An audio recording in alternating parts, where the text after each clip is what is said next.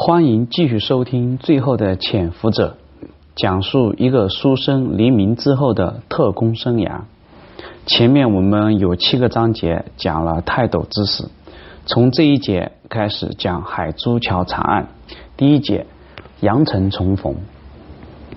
飞机在广州降落，余生和一帮特务走出机场。郭旭安排的两辆车已经在门前等着了。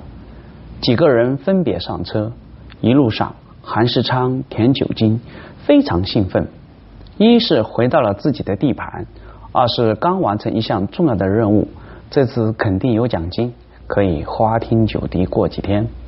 余生没有表情，一脸严肃的坐在车里，眼睛望着窗外的阳城。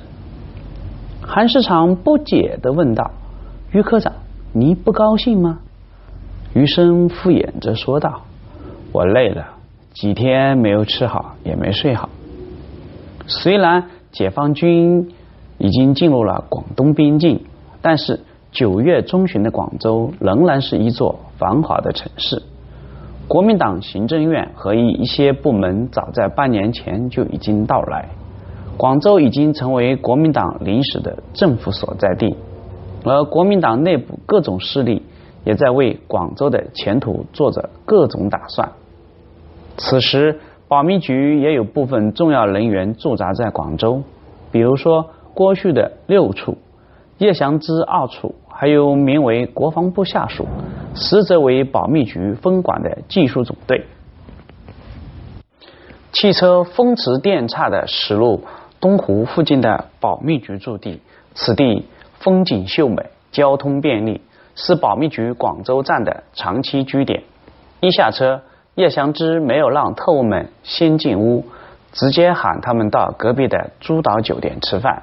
这个酒店是保密局在抗战结束时从一个大汉奸手里接收的。长期以来，既对外营业捞外快，也成为保密局请客聚餐以及来往接待住宿的好地方。叶祥之请大家吃饭。一是轻功，二是对大家在行动之前没有吃好饭的弥补。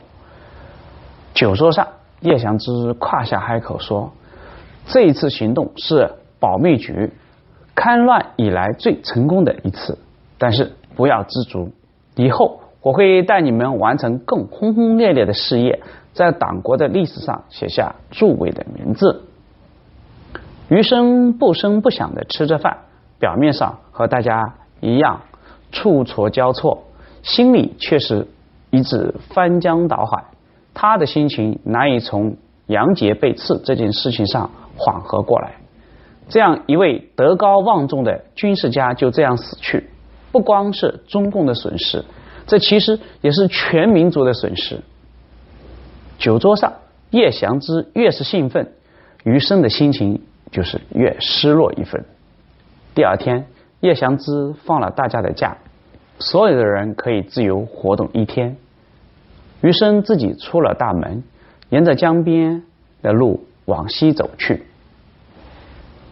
余生走出去不到两公里，就看到那一座长得像伦敦塔桥一样的海珠桥。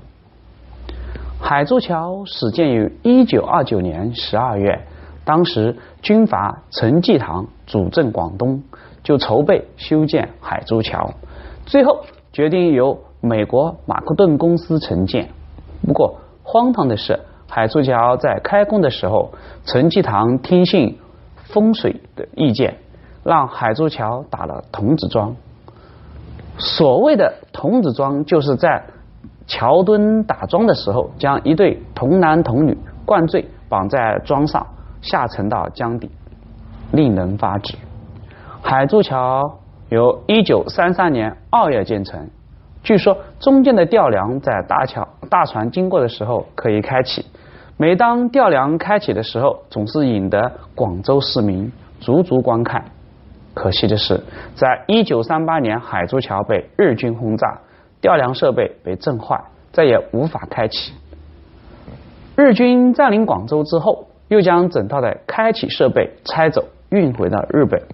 海珠桥就成了一所一座普通的大桥，虽然再也无法重现开启的盛况。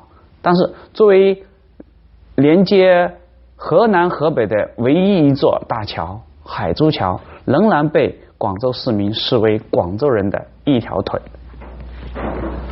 走到海珠桥头，已经能远远看到西边的爱群大厦。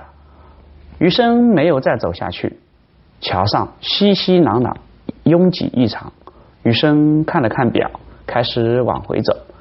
自己散了一会儿步，觉得心情舒缓了一些。生活还要继续，工作更要继续。广州城解放在即，听闻广州警备司令部有大破坏的计划。余生不能耽搁太多的时间，还要尽快打探消息。他还为一件事情着急，就是离开了香港，他又一次的陷入了孤立无援的境地。即使有了情报，也无法送出。他下定决心，即使孤军奋战，也要竭尽所能。回到酒店，发现叶祥之正在找他。叶祥之高兴的对他说：“总裁表彰本次香港行动人员特批了两万美金奖金。”毛局长认为杨杰属于上将级别的叛徒，理应再加一万，于是找何应钦又加了一万。毛局长特别关照韩世昌填酒金，一人六千，其余的人怎么分？您赶紧去郭处那领赏吧。叶祥之兴奋的拍了拍他的肩膀，转身去了别的房间。余生苦笑了一下，不知道该如何表达自己。的心情，下楼去了经理处，结果他只得到了两千块。余生心里清楚，估计是他和盛昌福、毛中心都是两千块，其余的一万二都归了叶处长了。这件事，余生其实冤枉了叶大处长，因为啊，那一万二里面还有卢广生的六千。余生把钱随手放到口袋里。出门的时候和一个人撞了满怀，双方定睛一看，都惊喜的喊了一声：“你来者是谁？”林峰，国民党保密局技术总队会计，一个年方三十岁的女特务，单身。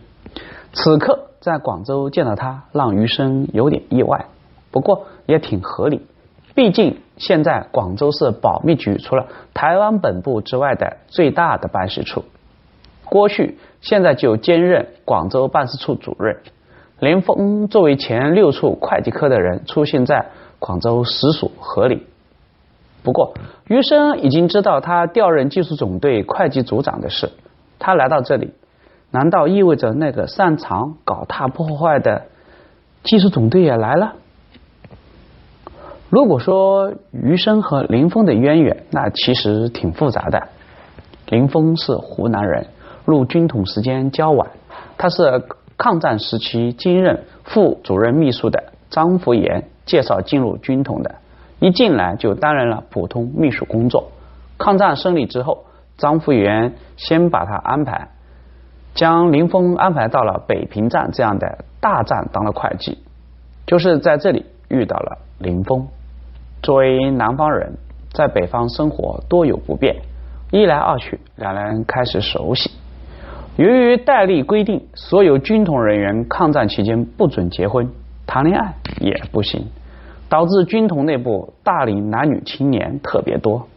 虽然戴笠抗战后摔死，但此禁令却没有得到解除，当然也没有像以前那么严格，内部也是睁一只眼闭一只眼罢了。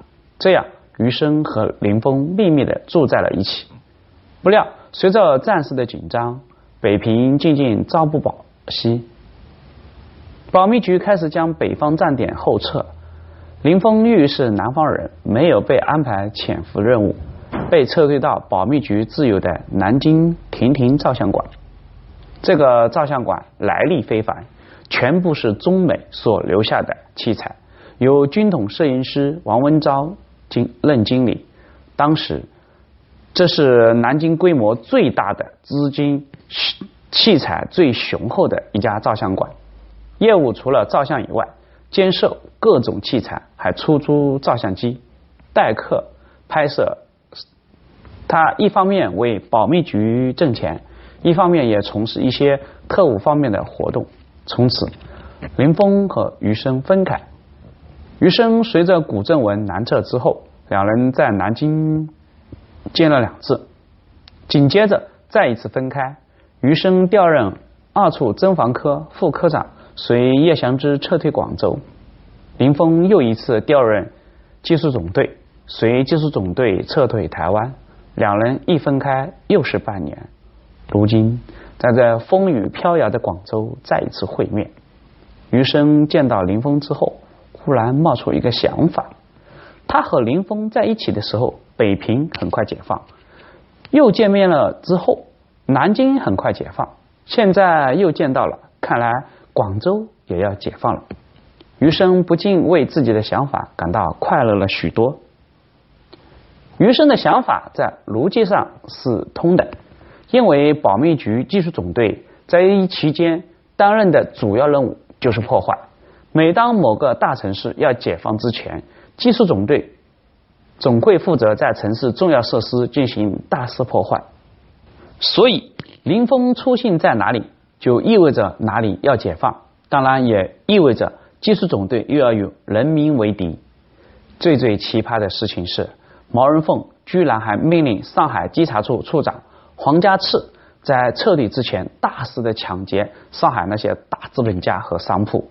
要求至少要抢劫几万两黄金作为保密局的特种经费，结果又有黄家次不敢，资本家们警惕的心也强，提前隐藏了财产，更是又有解放军兵贵神速，此事不了了之，沦为笑柄。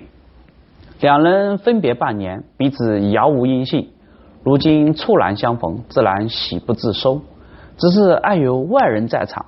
两人简单打了个招呼，只是临走开时，余生装作无意的告诉了林峰他房间的地址。夜深人静的时候，林峰悄悄的溜进了余生的房间，彼此都热烈的回应对方的思念。如果说余生对林峰的感情非常深厚，也不准确。长期的特务生涯让余生变得非常沉默。他长期将自己的内心封锁在一片自己的世界里，这个世界里有纯真，有梦想，有阳光，有善良。在这个世界之外，他每天做的事情和内心背道而驰。其实不用代理严峻禁止结婚，他自己也根本没有想过自己会有爱，会有儿女情长。直到在北平站遇到林峰之后，他才被林峰身上透出的阳光、天真所吸引。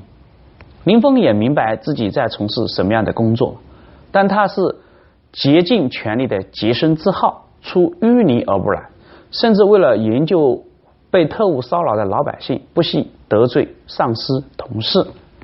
他的善良让余生非常感动，在。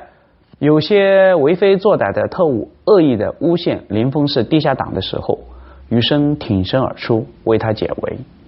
余生根本不在乎他是不是地下党，也只是为了保存心中的善良。两个人在床上都睡不着，就聊了点悄悄话。余生问道：“你从什么时候开始喜欢我的？从我那次营救你吗？”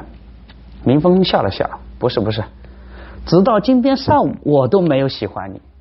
后来啊，我听说你领了一大笔美元，我就喜欢你了。林峰笑着，哎，余生笑着戳了林峰的头。天天手里看着那么多的钱，还惦记着我的这点钱吗？林峰转而认真的问道：“听说你们刺杀了杨杰，你也参与了，对吧？”余生平静的抬头看了看他，又杀了一个好人。我每天的工作就是杀好人。林峰故作疑问的：“杨杰不是叛徒吗？算好人吗？”余生看着林峰：“不算吗？”林峰点了点头：“算。我在重庆的时候听过他的课，他那么有才华，连日本人都佩服他。”好人不长命。余生自嘲的说道：“好人不长命，那是因为有我们呀。”林峰又翻起了身：“你知道吗？张主任出事了。”余生一惊：“谁？哪个张主任？”余生干林峰干脆坐了起来：“就是推荐我的张延佛呀。听说他跟陈乾、陈明仁在长沙起义了，但是没几天，毛人凤特意派了几个旧部去找他。”他心软念旧，就接待了。结果这几个人在长沙就把参加起义的警察局长刘仁觉给暗杀了。张主任知情不报，又被抓了起来。余生听了这些，一阵沉默，又躺了下来，说道：“他们真是疯了。”于林峰没有躺下，接着说道：“我们技术总队的人私底下都是在议论老蒋是不是得了失心疯了。”整天不是毁了这个，就是杀了那个。余生坐起来，趁机问道：“那你们技术总队来广州要毁了谁呀？”林峰嘟了嘴说道：“我哪能知道呀？我们就管管账。”余生追着不放：“那你们技术总队都买了些什么呢？”林峰想了想：“大宗的就是 TNT，其他的全都是一些起爆器、导火索之类的。”对了，还有人私底下说啊，有些数目不对，可能有人贪污呢。林峰余生继续问道：“大都是谁负责这些物资？总队长杜长城好像没有来广州吗？”林峰冷笑了一下，说道：“胡林颖，他可是出了名的手长，瞒得过别人，他瞒不过我们会计。”余生若有所思的想了想，说道：“睡吧，我们明天还要开大会呢。”这一节就讲到这里。想知道下一步发生了什么事情，请听下回分解。